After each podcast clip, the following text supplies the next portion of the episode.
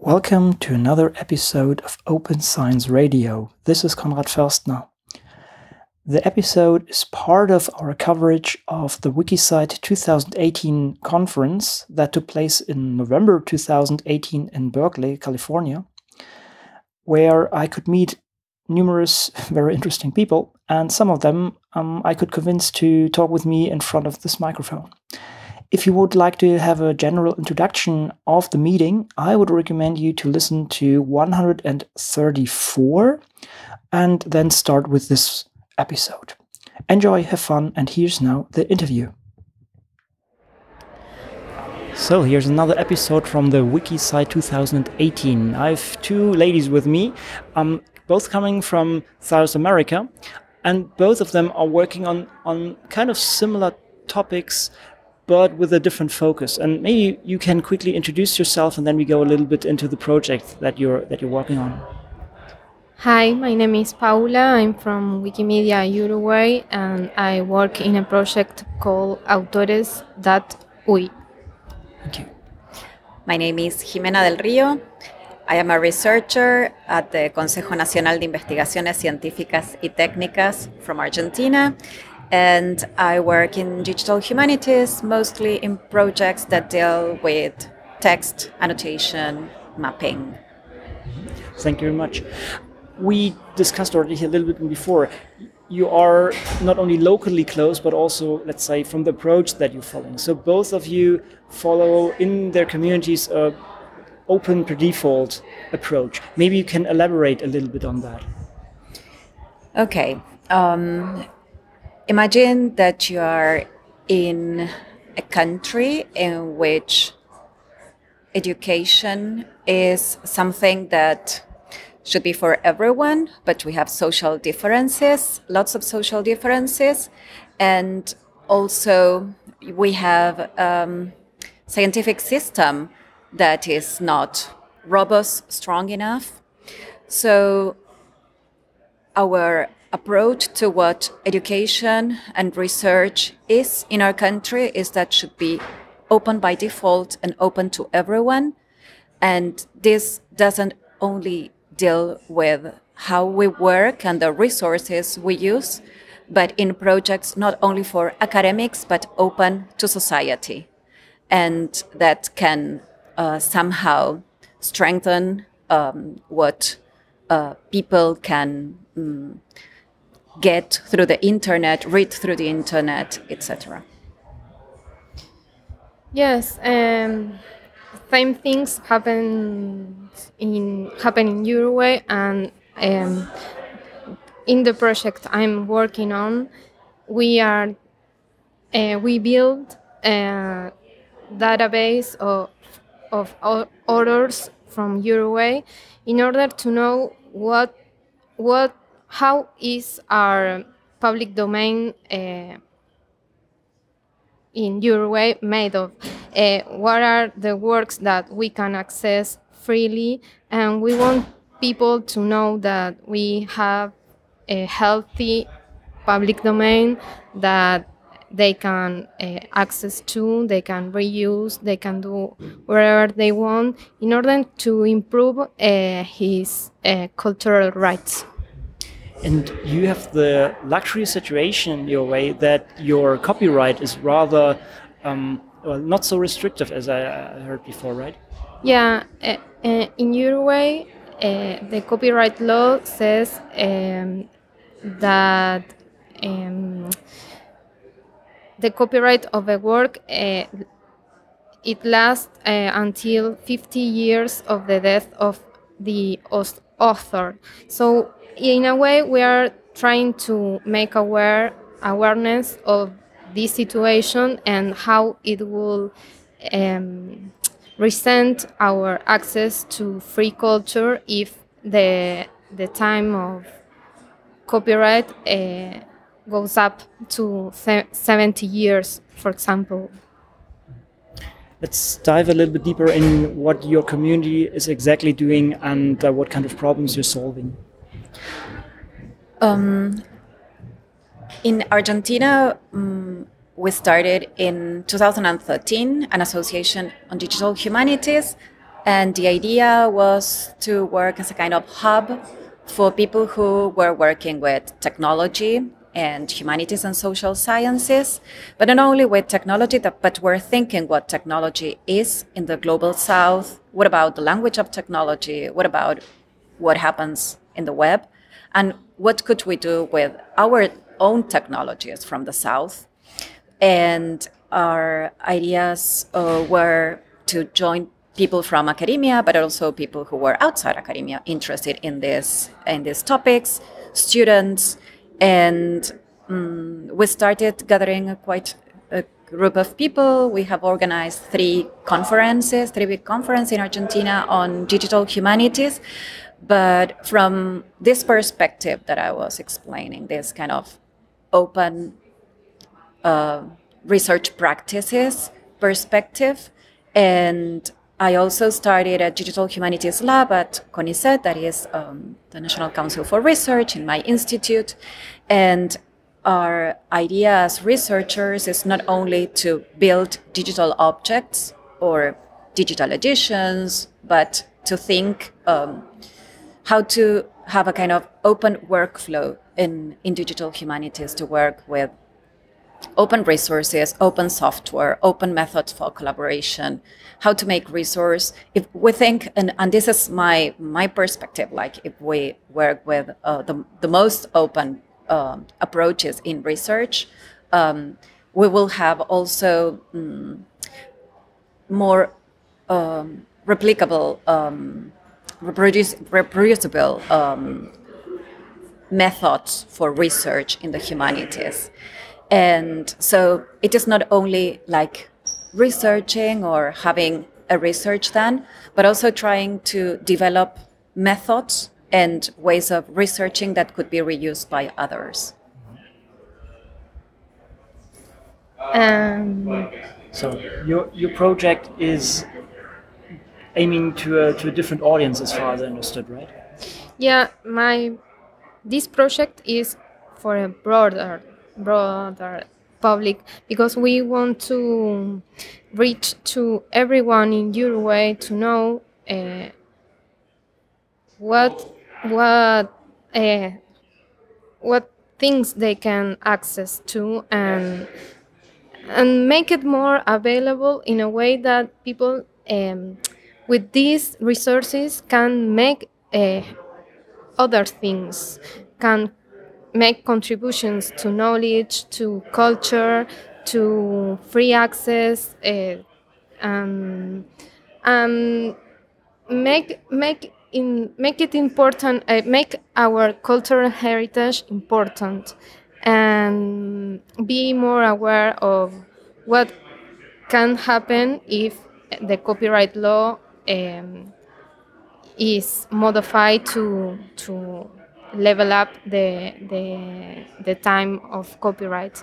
And we also are digitizing books uh, visual arts and we are now trying to um, learn about uh, audio digitization. And this work that we are doing is completely volunteer. We do it because we think that it's right and um, we want to change things and we are doing it in a in in the in the cultural right field.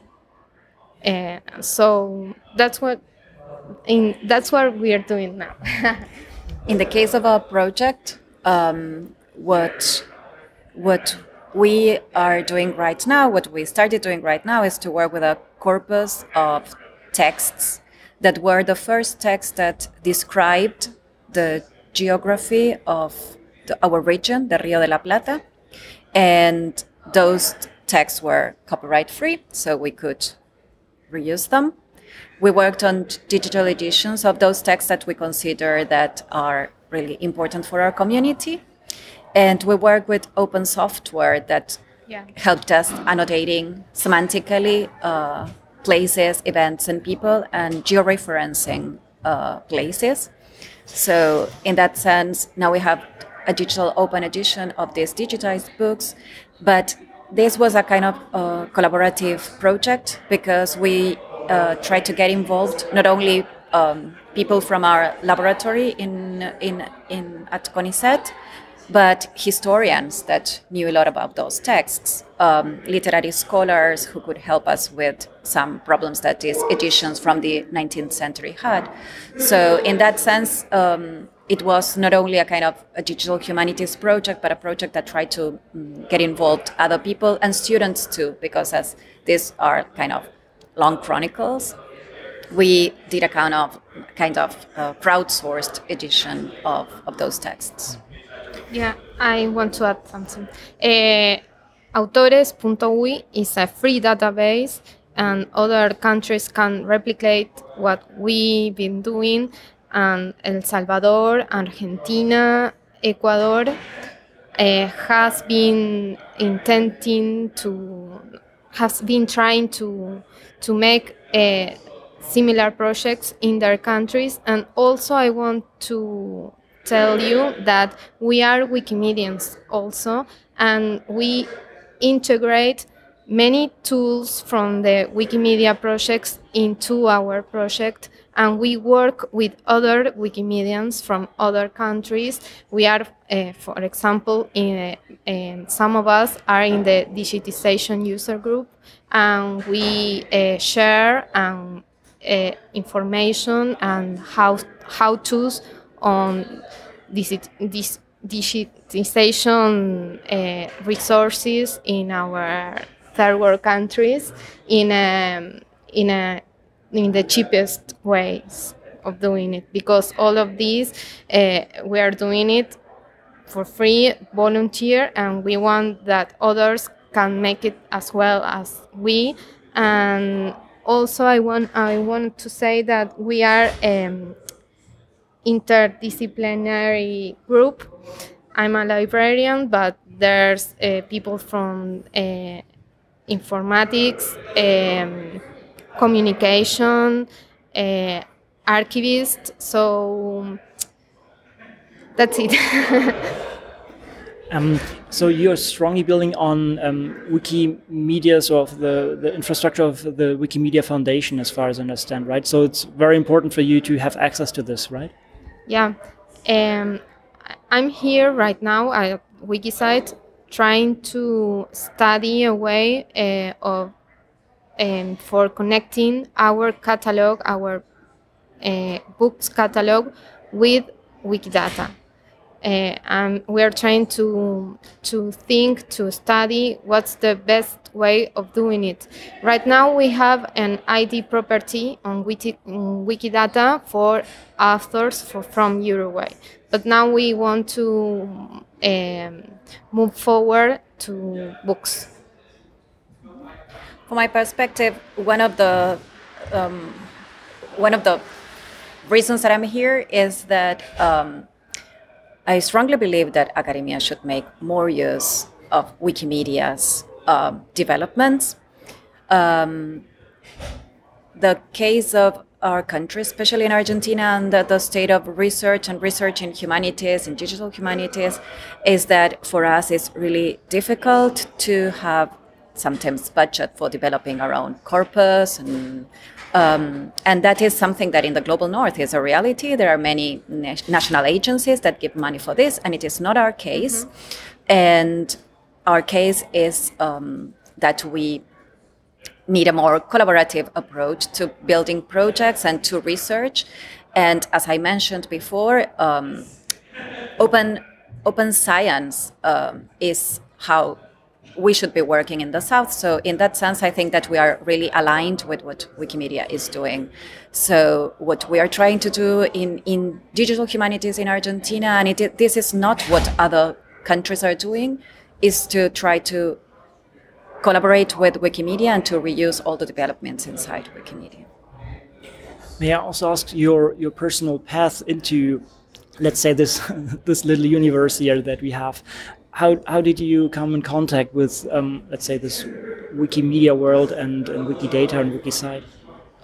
Well, a friend some years ago, a friend invited me to an edit editathon, editathon, and that's where I entered to this world. And in this editathon, um, a person showed me Wikidata. I was I wasn't very fond of Wikipedia, but when he showed me Wikidata and how to integrate information from the Wikidata to Wikipedia, I it, blew my mind. I I loved it, and that's where I began to work in, uh, in the Wikimedia movement. And well, right now I'm in the in the board of Wikimedia Uruguay, and I, we are making some. We are studying. We are making technical um, work, but we. Um, also make some like political work, trying to um, give space to minority groups in our country uh, through Wikipedia, like Afro-descendants uh, movements, uh, women movements, and now we we we are trying to also to engage um, GLAM institutions in the, in the workflow of the Wikimedia projects because, uh, like Jimena says, said, um, we need we need some things that people from the global north uh, have grant have has have for granted, and we are not. We don't have that many things.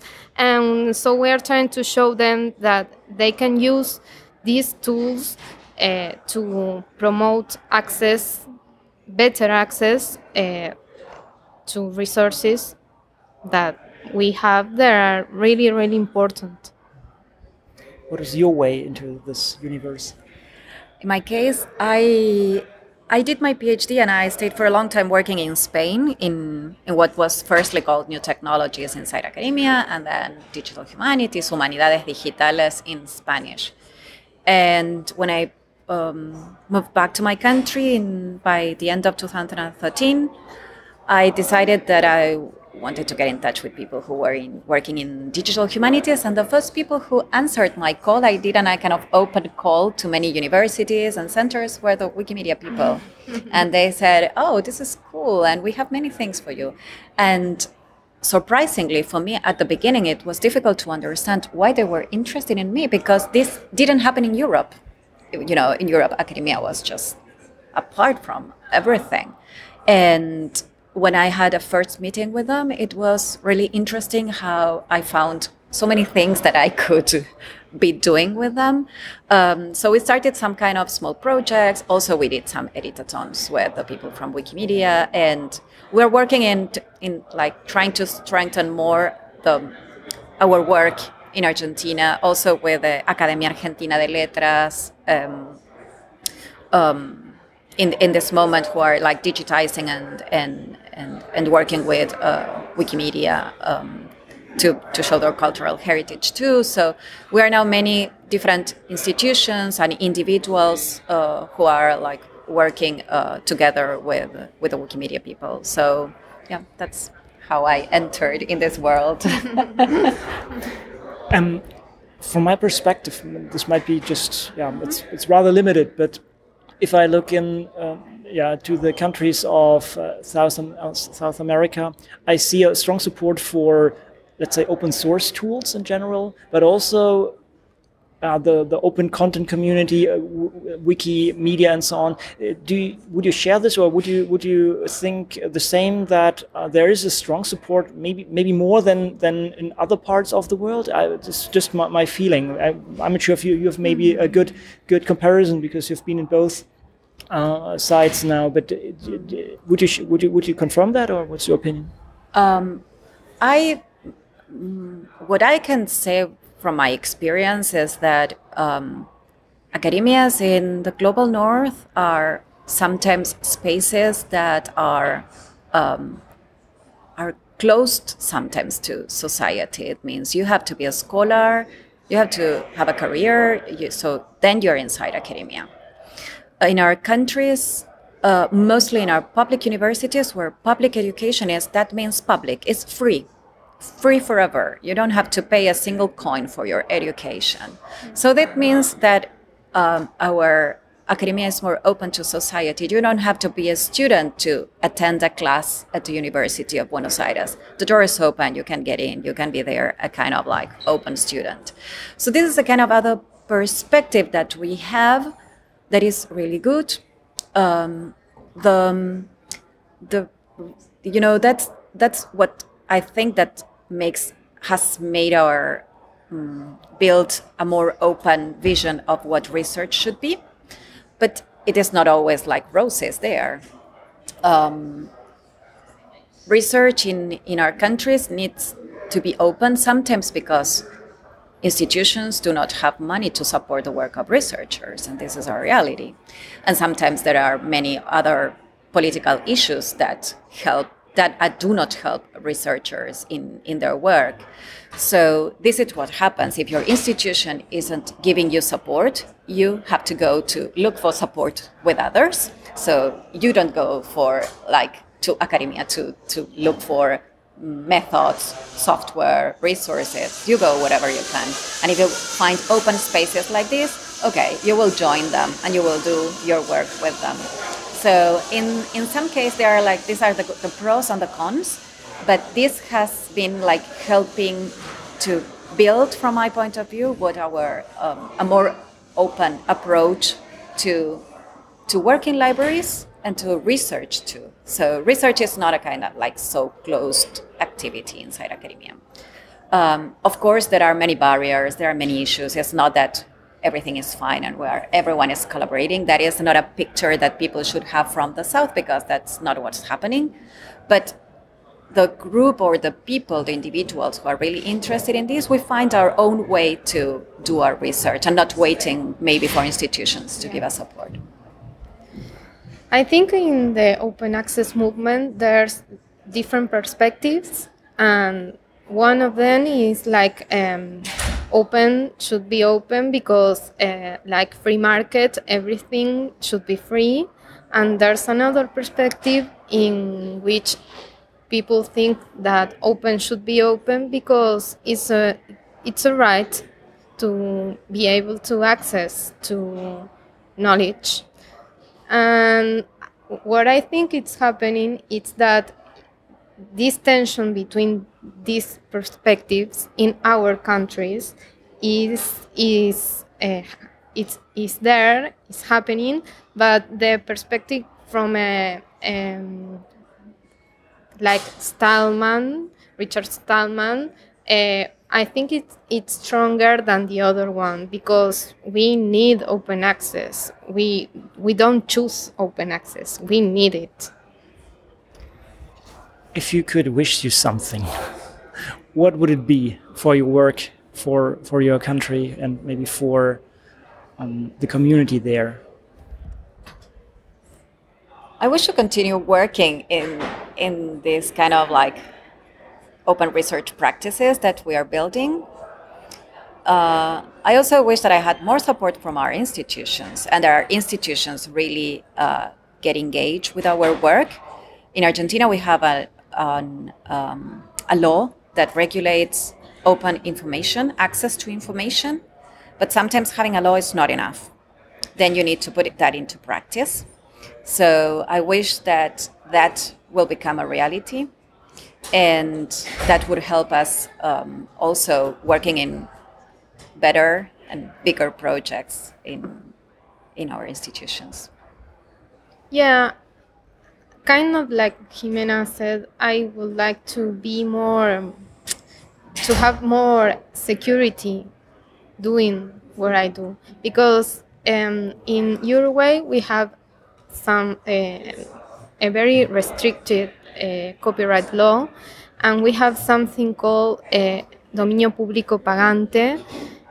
Uh, in English, it would be like paying public domain. That means that using public domain resources, we have to pay the state, the government, for using these materials. It's crazy. It's really crazy.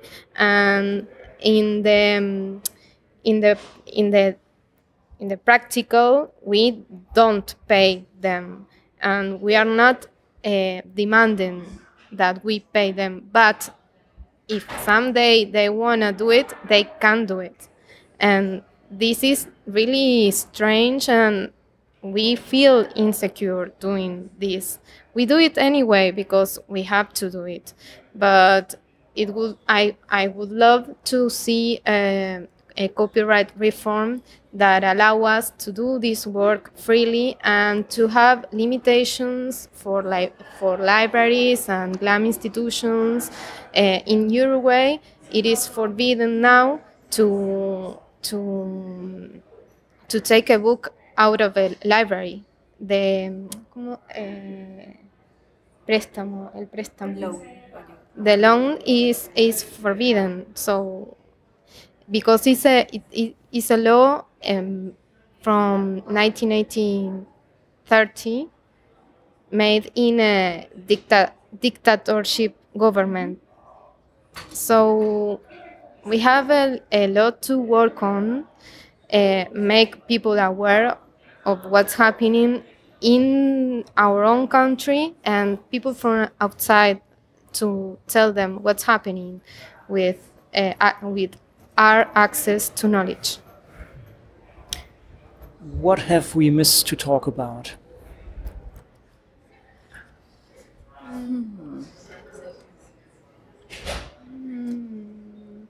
Well, I, I one thing that I I noticed uh, coming to this conference, to this kind of conference, it's the um, the difference between the situations in global north and global south. Uh, like the difference between the situations is enormous, and that kind of um, makes me wonder um, about the responsibility that uh, GLAM institutions and people from the global north has have with this situation, with this kind of situations. And I would like to uh, make not to to to for them to be more um, more in touch with us, with us, with our perspective, with um, our situation. Yeah, my reflection was on that way. I think that one of the challenges that we have now in research is how do we combine global and local approaches. We our work tends to think in global terms, what we are doing here. However, um, then going back to our places is going back to localness and then how do you put every, these things that you are listening here into practice when you go back home most of the times the distance is so big what um, paula was saying that you can only take a, maybe a very small a 1% of what you have heard here to put into practice at home. And that is a real challenge. So if we want a global community we should be all co- committed to that.